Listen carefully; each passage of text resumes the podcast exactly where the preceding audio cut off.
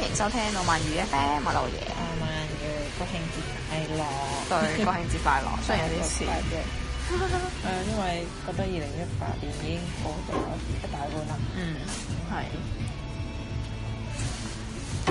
依然係好迷茫，覺得哇，眨下眼就你今年講咁快，每次都好似都諗緊呢個問題。係咩？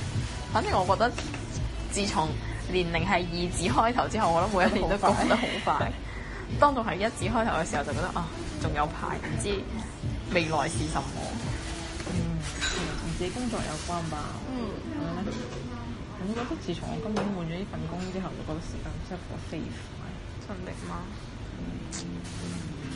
即係我覺得諗翻起誒、即係我可能都仲係好清晰咁樣記得到我入職當時嘅事，咁樣着住比較薄嘅衫，嗯。跟住即係感覺上好似先係上一個禮拜嘅事，但係其實唔係過咗，真係真係過好耐。一大半係啊，準備又要迎接呢個聖誕節同埋新年。嗯，新年，我哋一八年嘅新年去邊度？一八年嘅新年我喺廣州，係咩？我係、哦好似係。我係咯，嗯，我我唔記得咗啦，已經。我睇下先，即係喺度，我反而會唔記得，應該都係廣州，好似冇乜冇乜特別嘅。應該係過年嘅時候咧，新年係啊，新年我哋去咗，係咯行百街，嗯，過年前去行花街，是的，今年可以再約啦。嗯，過年應該應該冇乜，唉，而家諗唔唔想唔想計劃，覺得計劃好多嘢，點解嘅？即係呢樣呢樣都未未開始去實行，然之後即係我未計劃依家去旅遊，嗯即係都未開始去實踐一個一個計劃，即係要去諗儲下筆，同你去香港嗰次都係咁，係啊，繼續然之後我就喺度諗，哦，今年倒數究竟？ 去邊啊？我喺度諗啊，但係我其實本來諗到一樣嘢，我幾想玩嘅，嗯但係因為啊叉米叉米可能唔可以過夜，所以就應該會 ban 咗。嗯點啊點啊因為咁好似我哋之前未試過租 Airbnb 嘅，我哎其實有咁樣諗 㗎，即係我哋幾個去，即係冇我原本其實係諗係去某一個人嘅屋企度住，或者係嗯即係過夜一齊睇電影啊，係咯乜嘢咁樣，或者係租一個地方一齊過嗯，跨年咁樣樣嘅。因為我就係你真係呢個諗法？係啊，前幾日我特登特登上網搜咗廣州嘅 Airbnb 有一間。誒、幾百蚊一晚，然之後佢係做得好日式 feel，咁啱佢日式 feel 之餘，佢仲會有投影，哇即係就係可以睇嗰個電影嘅。有冇 keep 啊？我而家十分分想想睇，啊，我因為我冇 Airbnb A P P 嘅，你有冇啊？咁咪都可以打翻工嘅啫。係啊。然之後我就覺得，誒、嗰、個好似幾好喎，喺天河嗰咁邊。係誒，即係佢嗰個會唔會話特別細或者特別唔大會，啊？佢有兩間房喎，哦，好似有兩張床可以瞓到四個人。嗯因為我睇嘅時候特登撳咗開三個或以上嘅旅客住嘅嗰種，嗯我就見到嗰個幾好，嗯。而且又可以影相。玩命，係但係即係就係係咯，就唔知道即係個人嘅因素會點樣。係啊，因為我哋就好 free 都 OK，但係佢哋兩個，我覺得啊另外一位啊，康康啊啊康康康康康康都 OK 嘅，我覺得。如果佢冇佢冇咩新目標嘅話，一八零冇咗，可能有一九零。係咯。呢個如果佢仲處於滯銷狀態嘅 話，頂，你唔好咁講。咁佢就會佢就可以 join 我哋。咁咪我哋提早講咯，即係就算佢已經係暢銷狀態，同埋佢係受輕狀態好冇？受輕狀態，受輕係只有受輕同滯銷。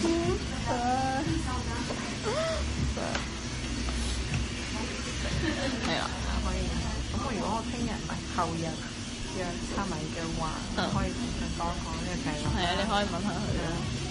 嗯，同埋有一個叫做誒、之前我朋友都有介紹話喺昌江，不過嗰個就真係純粹一個休閒空間，可以打機啊，空趴嗰啲啊，係可以咁講，佢唱 K 睇電影打機，即係咁好大間房俾你咁玩嗯嗯放鬆咁樣咯。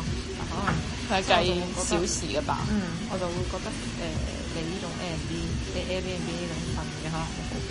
係啊，因為其實我自己都有睇過嗰啲空趴館，空趴館就整得有啲似 K 房，嗯然之後就係好似你咁講話有啲嘢玩啊，然之後可以即係喺嗰度開 party 啊咁樣。但係即係如果對比翻價錢性價比，可能 Airbnb 直接租一晚，你仲可以用佢廿廿四小時喎。嗯，然後去係咯，去嗰度瞓咁樣嗯，，我都覺得哦。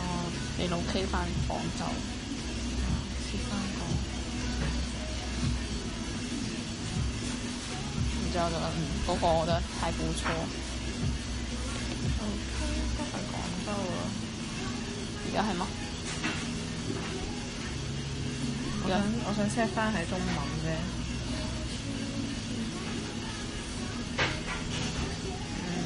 嗯你有冇名啊？名啊？只可以 set OK 係咪？唔在你周邊。你你 set 咗先，我我可能睇下就見到佢喺都幾前。嗯，已經係 set 咗住嘅人數前四係咪？三咯，然之後佢就會顯示。咁呢個嗎？順仔，三百以上顯示誒睇下先。全部。誒點解咁嘅？都唔係都唔係廣州嘅，你要設路 K 啊？睇都唔好跌喎，分定係你要轉翻成中文咧成個？咁啦，我睇翻我文案先。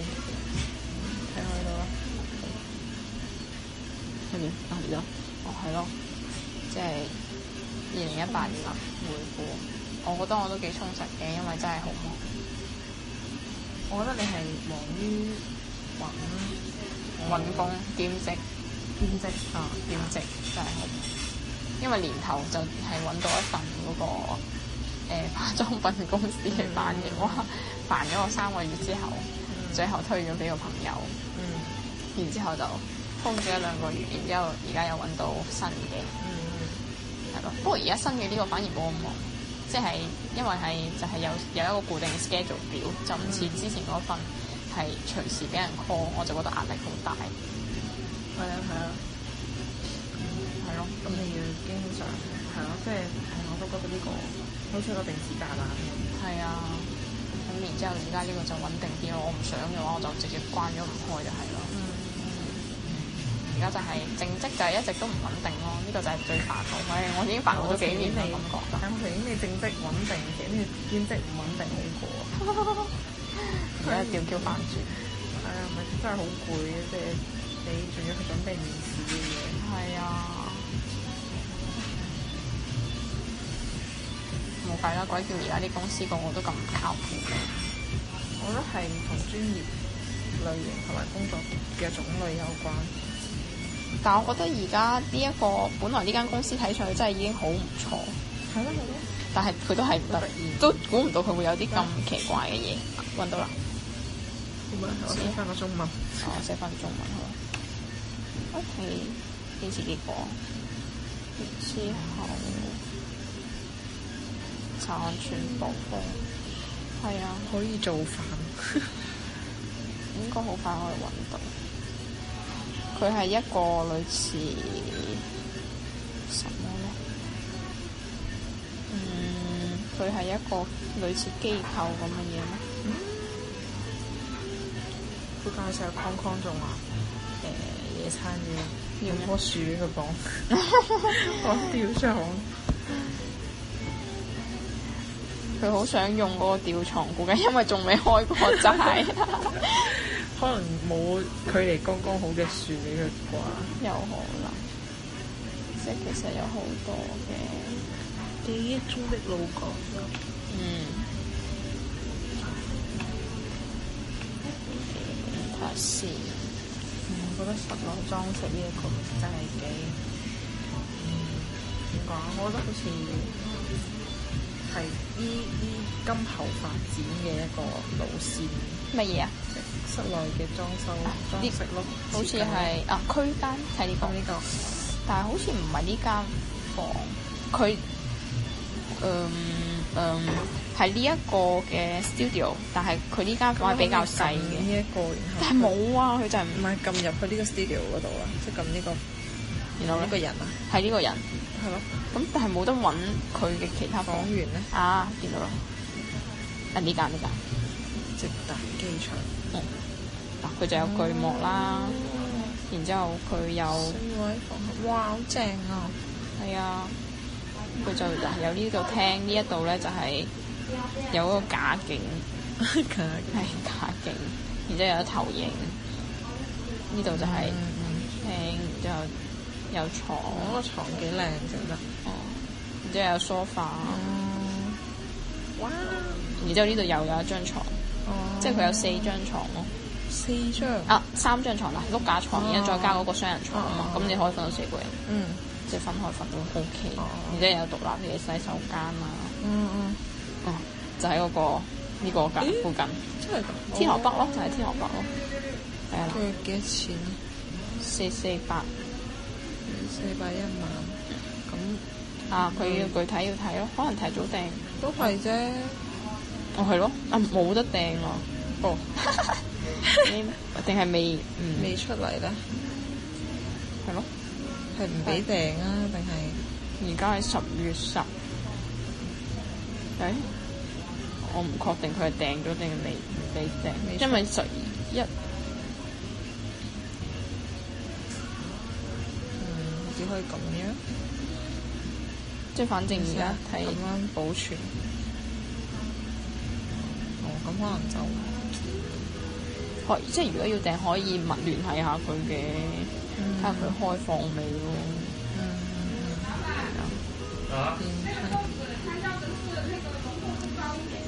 哎，干嘛？哦，然後哦，我成日都覺得存款唔夠，存款好少，好 少。因為我覺得去旅行就使好大筆咯。誒乜嘢啊？嗯，我依家呢一筆，即係我依家儲緊嘅呢一筆咧，嗯係剛係啱剛剛好夠我更講好，更加好，更加好夠去 呢一個我旅自己嘅旅行同埋同你嘅旅行嗯嘅費用。嗯然後係咯，哎呀，我好煩，即係成日諗住又要攞住筆錢去銀行度換錢嘅，我覺得好累好攰啊！就係而且最近匯率真係好低啊，人民幣不停喺度貶值。係咯，即係覺得好唔值錢，係啊，賺翻嚟呢啲都係屁錢。嗯，然之後今年今年好似冇點上啲咩課吧，其實咩科？嗯課程你講本科嗎？除咗本啊本科我已經放棄，我已經等待嘅就係本科同埋健身課。 健身房係啦，我就跳舞同埋英語課， 英語課依然不放我棄哋。兩個人都，唉，我哋兩個人都各持兩種課程。係，唉，攰。之後，嗯，儲錢係咯，唉我覺得儲錢係一個好漫長嘅過程，好似因為中途你總會突然間又會有啲想交嘅我今日睇個嗯誒啊 Alex Alex Alex 點讀佢名句？啊 Alex 大叔嘅啊，我什麼星座嘅，然之後佢就話我啊啊嗰啲使費嗰啲嘢咧，有講呢啲嘅咩？有點解你關注咁㗎 Q 多啊？冇就呢個啫嘛。之前你要唔係關注咗嗰個咩小女巫嘅咩？嗰個佢好似越嚟越簡真短，係跟住就係啊，即係都會睇下嘅。呢個係誒佢呢個係熱情嘅，睇下雙子座先啦。整體整體一到五日這幾天可能需要家宅方面啲問題，比以前必須要其他人幫手托管自己家動物。冇啊，所以錯整。維修家裏的唉，呢啲關我 鬼事。嗯你月初，如果你月初出差或者旅行，呢、個保管財運控制你嘅花嗱嗱嗱，剛好啊 尤其喺你兩月二號到五號呢幾日， 避免同其他人發生衝突。如果喺公共場合覺得俾人冒犯或者服務員服務嗯冇乜街你需要及時維權哦，你嘅準備啦。 然之後呃十月呢幾日可能會遇到我哦有人可能會跳槽或者離職，嗯，金星逆行嘅你需時要候，註冊一些東西。你想標，戶籍方面，如果你飼養寵物，需要注意寵物的健康。嗯，你誒、呃、開始變得自信起來，而且可能收到一個約會的邀請，也有有喜喜悦悅的事情發生。中獎喎，我係咪要快啲去買彩票刮刮刮刮刮咧？可能中得十萬蚊，這個新月會讓告部白分或者被告白，或也許會有曾經曖昧嘅人再次出現。呢個唔好。曾經曖昧的人再次出現，我先唔揀，我要揀一揀個新嘅。十到十五號呢幾日，呢幾日執行嘅工作上要注意，有人不安按照流流程辦事，咩脫離團隊協作。十六到十九九號，號，這是一個浪漫的角度，也代表可能是自己對舊情放不下、懷舊。你要要使好多錢，使好多錢。十六到十九號，然之後二十到廿三號呢幾日就係、工作運勢上揚，有個人相助，同時他人會舉薦合作機會。廿四至廿七就係、可能要參加考試，啊！但我嘅考試係二十到廿三 號喎，可能推遲咧，然之後廿八到三十一號就係咩啊？分手或者解除一個合作項目，甚至項目打水 漂。有可能感情有伴單身嘅。啊喺呢度睇到，喺七八月時，你主動放棄咗一些機會或者爛桃花，我完全冇任何嘢。然之後十月會捲土重來，或者有一些其他嘅機遇。但對方可能非單身，哦或曾經有過婚姻歷史，或兩樣都唔得咯。 你又都接受唔係到你可能是一個假的雙子座。好啦，到你啦。過啦過啦過啦過啦！誒呢度呢度呢度，月初一到四號，但顯然你是抗拒的。然之後嗰個呢個係你嘅屋企人或者中意嘅人，最後都係會遷就對方。不過四號都就快過啦。然之後派今日先二號， 可能臨時接到工作任務，要修改，要趕工提進處理。好驚啊！然之後五到九號開守護星開始逆行，一直持續到十一月中下旬。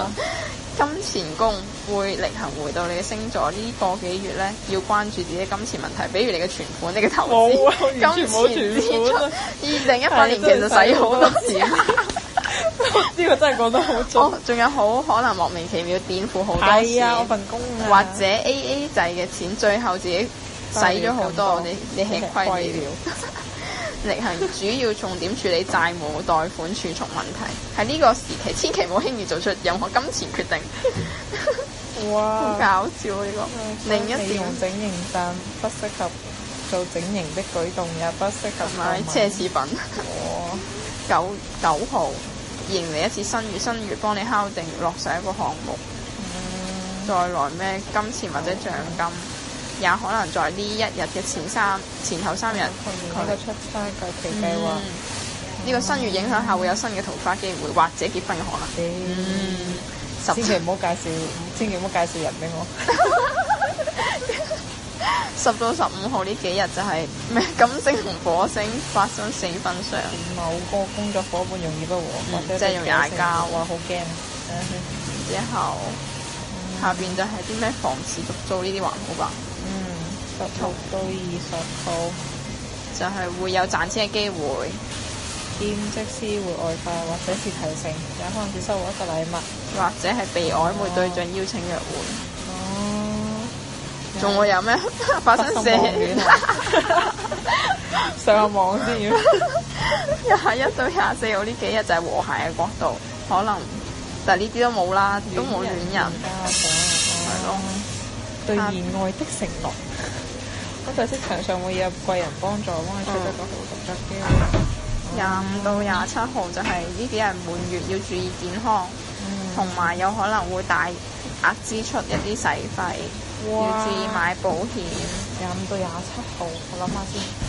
廿哦，廿七號，嗯然之後廿八到三十一號呢幾日就要注意破財，同埋有人違違約，隨時有可啊能我要啊出去喎。係啊 係啊係啊，破財啊！好似好準咁。好，單身單身係咩？啊呢度。守護星逆行，十月中下旬到十一月中下旬呢段時間嘅桃花機會增多，隨伴隨住好多爛桃花， 要慎重決定，多啲聽人哋嘅意見。 我要問但係但係但係最終做決定喎，擁有真相還是你自煩，啊 又拋翻個波俾我，咁真係代表佢有豔遇啊！係好，但係我覺得佢好似個個星座都患有豔語咁嘅。跟住呢個呢個就係啊，係咯，我就有加關注係啊呢個個就咯。好簡短。係啊，我都覺得佢有越嚟越簡短，但係佢有時有啲嗰啲乜鬼嘢，咩解牌嗰啲，我唔知咩意思。塔羅牌嗰啲啊嗯嗯唔係好搞笑，佢成日最近有一句都愛情是彼此的專業，我成日睇唔明最後一句究竟講乜嘢，你嗰個係咩啊？唔係呢度嚟㗎。愛情是如影隨形， 我覺得佢其實就係要隨心便奧隨便下一個定忽悠論，你好貴啊！好貴啊，四個人 share 啊，百幾啫係嘛？係啊，四四八除四咪就係一百八一咯，嗰啲咯。啊，我翻先嗰個先，嗯，切咗圖，係啦。然之後，可能冇男人樂趣會多一點。我覺得啊，而家嚟講，即係當你脱離咗嗰個完全擺脱咗前一段嘅之後，就會覺得啊，就會覺得冇嘢咯。就會覺得啊，單身都係都係一件好容易適應嘅事。因為我因為我覺得本來就係習慣咗一個人嘅事，反而要習慣兩個人嘅事係一件好困難嘅事咯，對我嚟講。對你嚟講可能係我我係嗰啲好容易好快會進入角色嘅女主角上身類型。但係即係抽離角色嘅時候都都需要有適應期咯，但可能會比較短咯，我覺得我自己係咯，但係。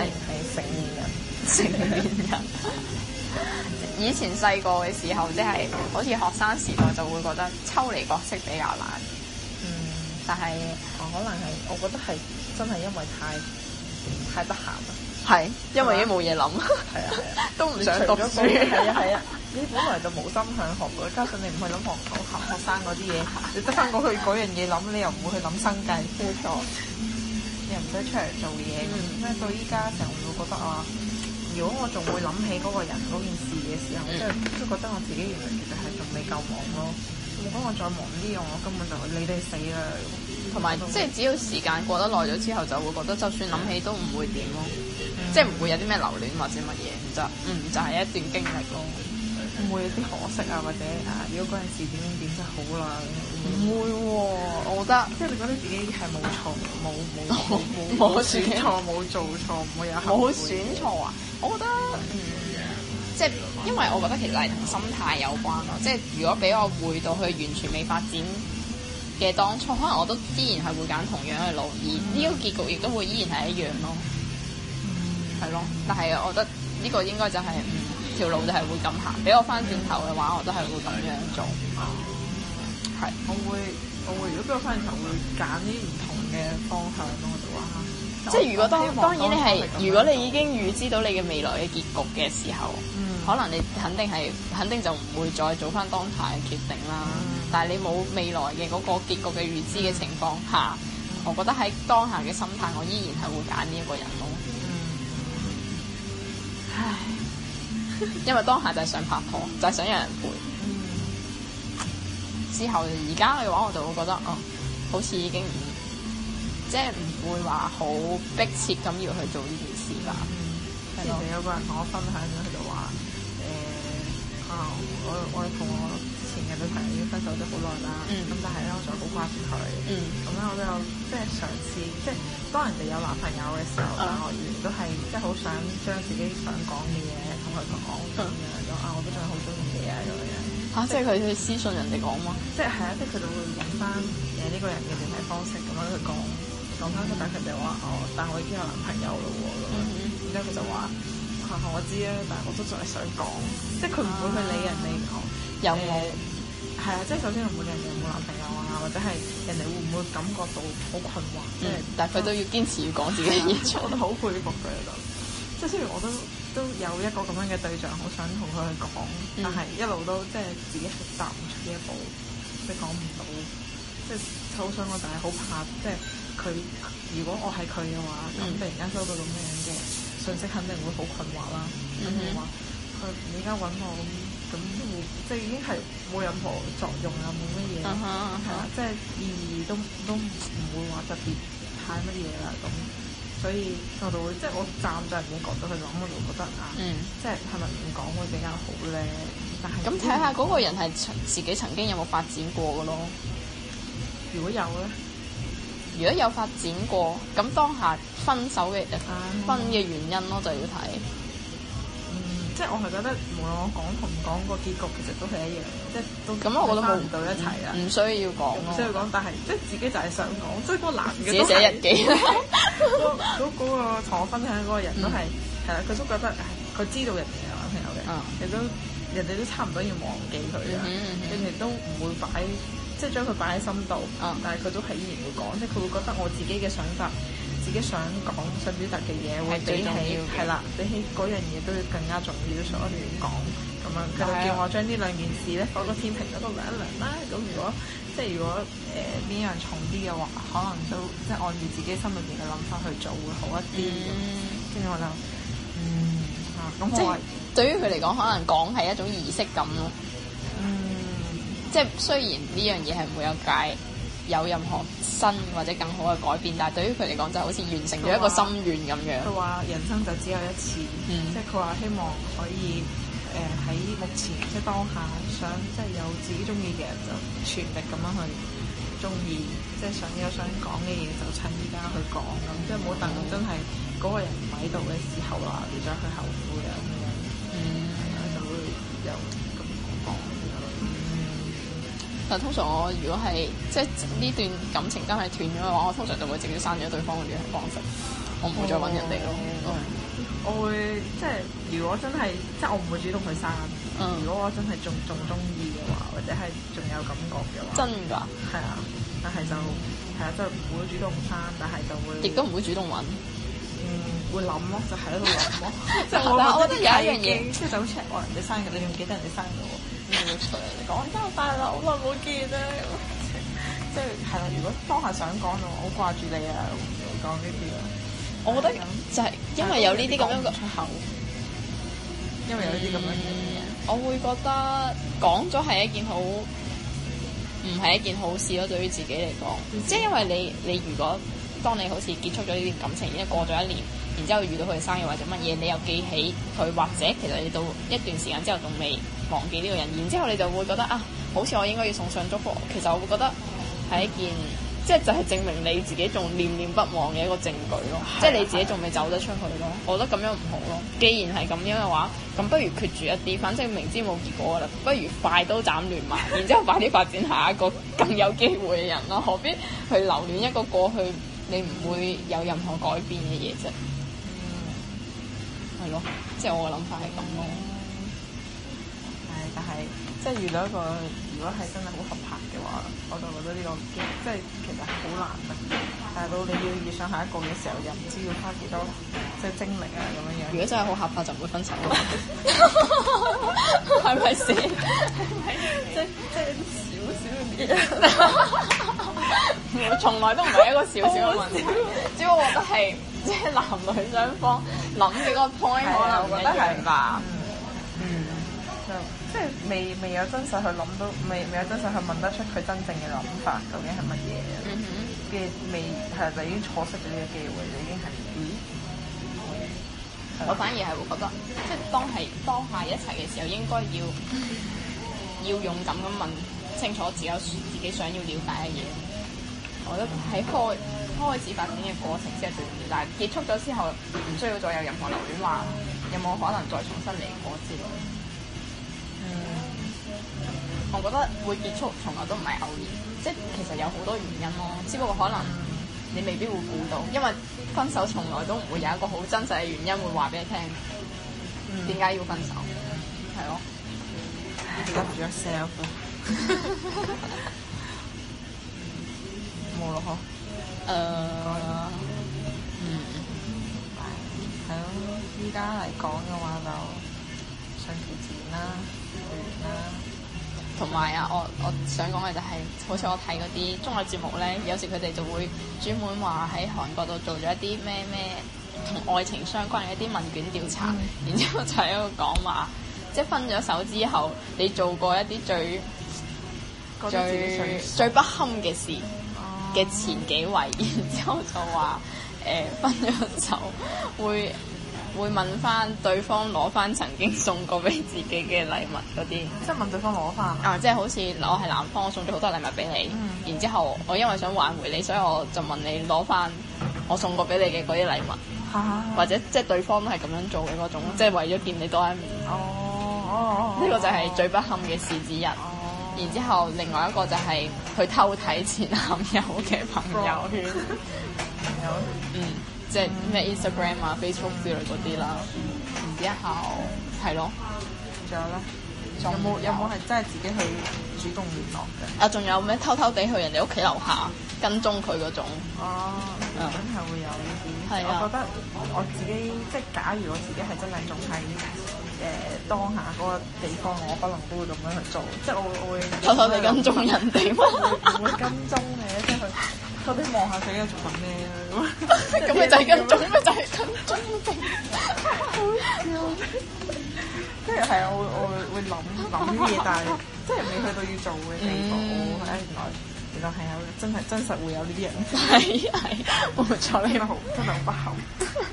就係有啲好不堪嘅排名榜， 然之後就覺得好搞笑，因為嗰啲明星就會話就係靠 yes or no 咁樣去咁樣舉牌話，即係同一即係大家同一 team 都係一致嘅話就係贏，如果有唔同嘅話就要受懲罰咁樣，然之後可以睇到大家嘅戀愛史，然之後仲會問你話誒，仲、會問嗰啲明星話你即係戀愛過咁多次當中，你係俾人飛得多定係俾人哋多啲？唔係，如果做明星可能會嗯飛人多啲啦。都唔係噶， 都一人人吧。有啲係飛人多，有啲係俾人飛多。佢然之後有啲人好好口講硬，自己嘅戀愛經歷，咁佢唔會爆名就冇事啦。同埋綜藝節目嗰啲嘅話就，即係唔一定係嗰啲誒偶像嗰啲噶嘛。然之後有一個人就死口唔認話係俾人飛，然之後佢就，然之後啲人就問佢話誒唔係知其他嘅誒熱嗯其他嘅藝人，即係同佢好熟就話。我哋知道嘅就已經有好幾個係係即係係俾人飛，然之後嗰個男嗰個人仲即係否認話唔係啊，係我發現佢出軌，所以 所以話要分手。然之後啲人就話：咁咁樣就係俾人飛啦，你都俾人出軌。係咯出軌。然之後佢仲好嬲，佢做到好搞笑，就係一啲好不堪嘅事啦。我覺得即係現實生活中係真係會有咯。嗯但係我覺得即係最常睇我自己都做過嘅，應該就係、誒、去睇。嗯人哋嘅朋友圈係啊朋友圈，我覺得呢個係即係大部分人都會做吧。但係攞翻禮物呢樣嘢我就唔會咯，或者見人哋，係但係咯我。都問唔出咯，真係。哦有啲人會問得出咯，即係睇你分手係點分吧。即係我都會，如果真係想見，要揾藉口。嗯係啊呢個係真係好想見。因為我攞翻留咗你屋企嘅嘢，咁又或者係嗰啲如果係同居分手嘅嗰啲咯，係啊，就會執包袱走咯。我覺得呢個真係好尷尬，嗯，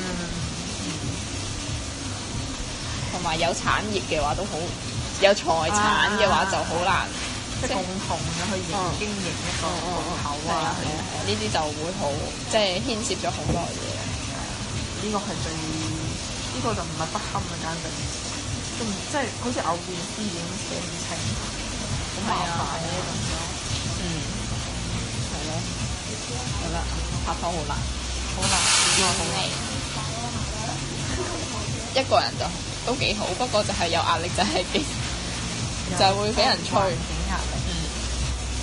唉，嗯俾人介紹呢個真係，究竟拒絕咗未啫？佢冇揾我，佢冇揾我啊，佢冇揾我啊，佢冇誒，佢冇發照片俾我。 我唔知佢究竟未揾到定還是佢。如果真係要揾，應該好快就揾到 吧。我覺得有可能係其實對方都唔唔想做呢件事，所以佢哋中間啲人都無謂皇帝唔急太監係咁。 我希望希望係咁樣。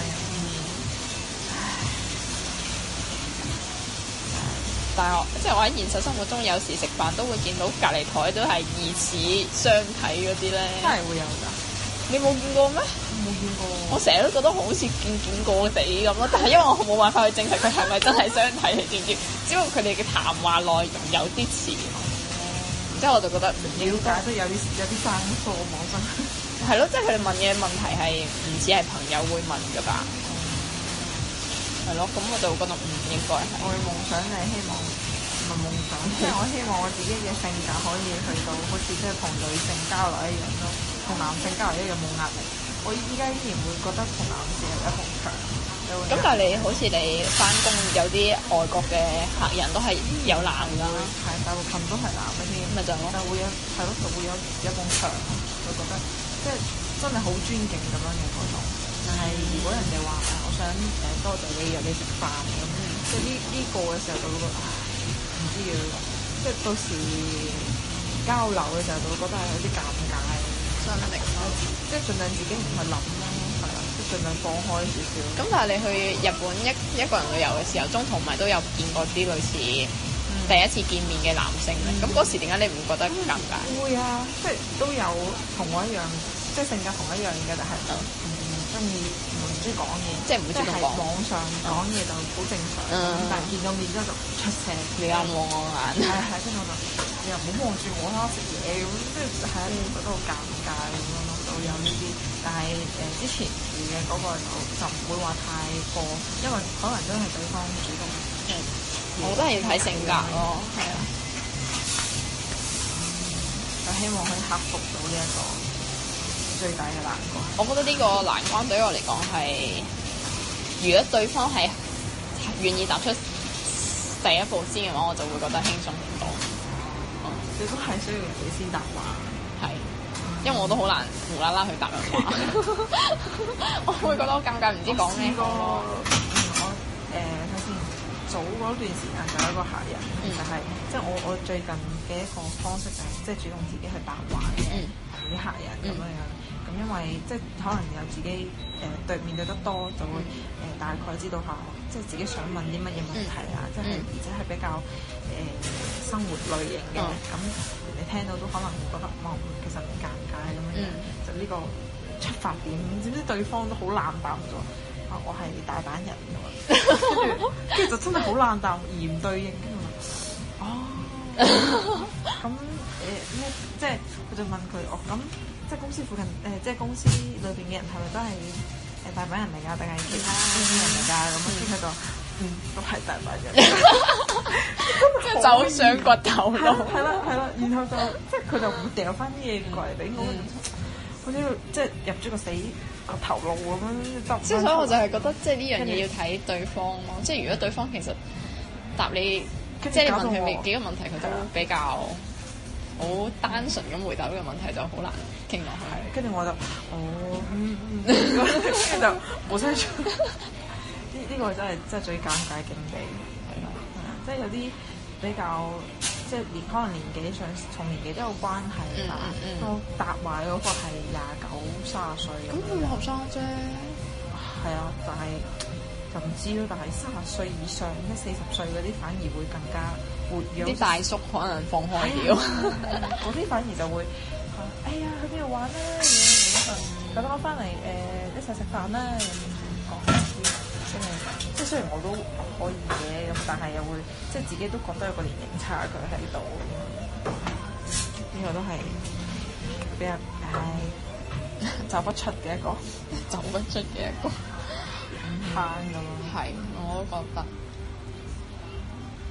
暫時都未有諗到新年嘅目標，唔想去諗住，新年目標冇咩啊，去完香港翻嚟先咯。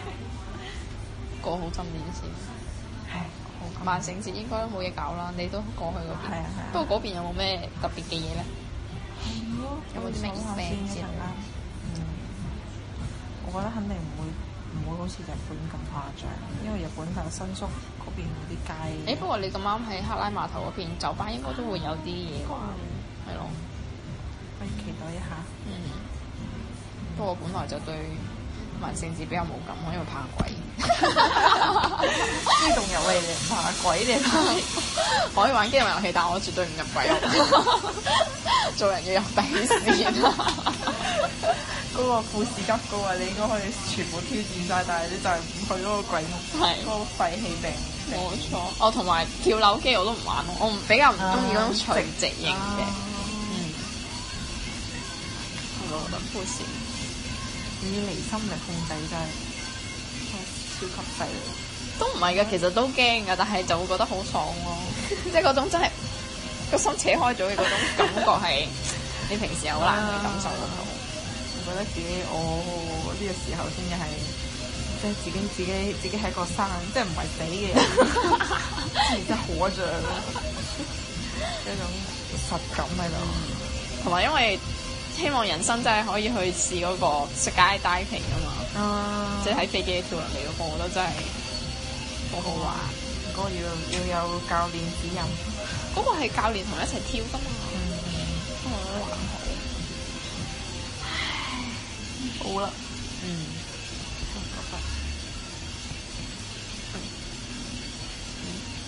誒講到冇嘢冇嘢講啊！係冇錯。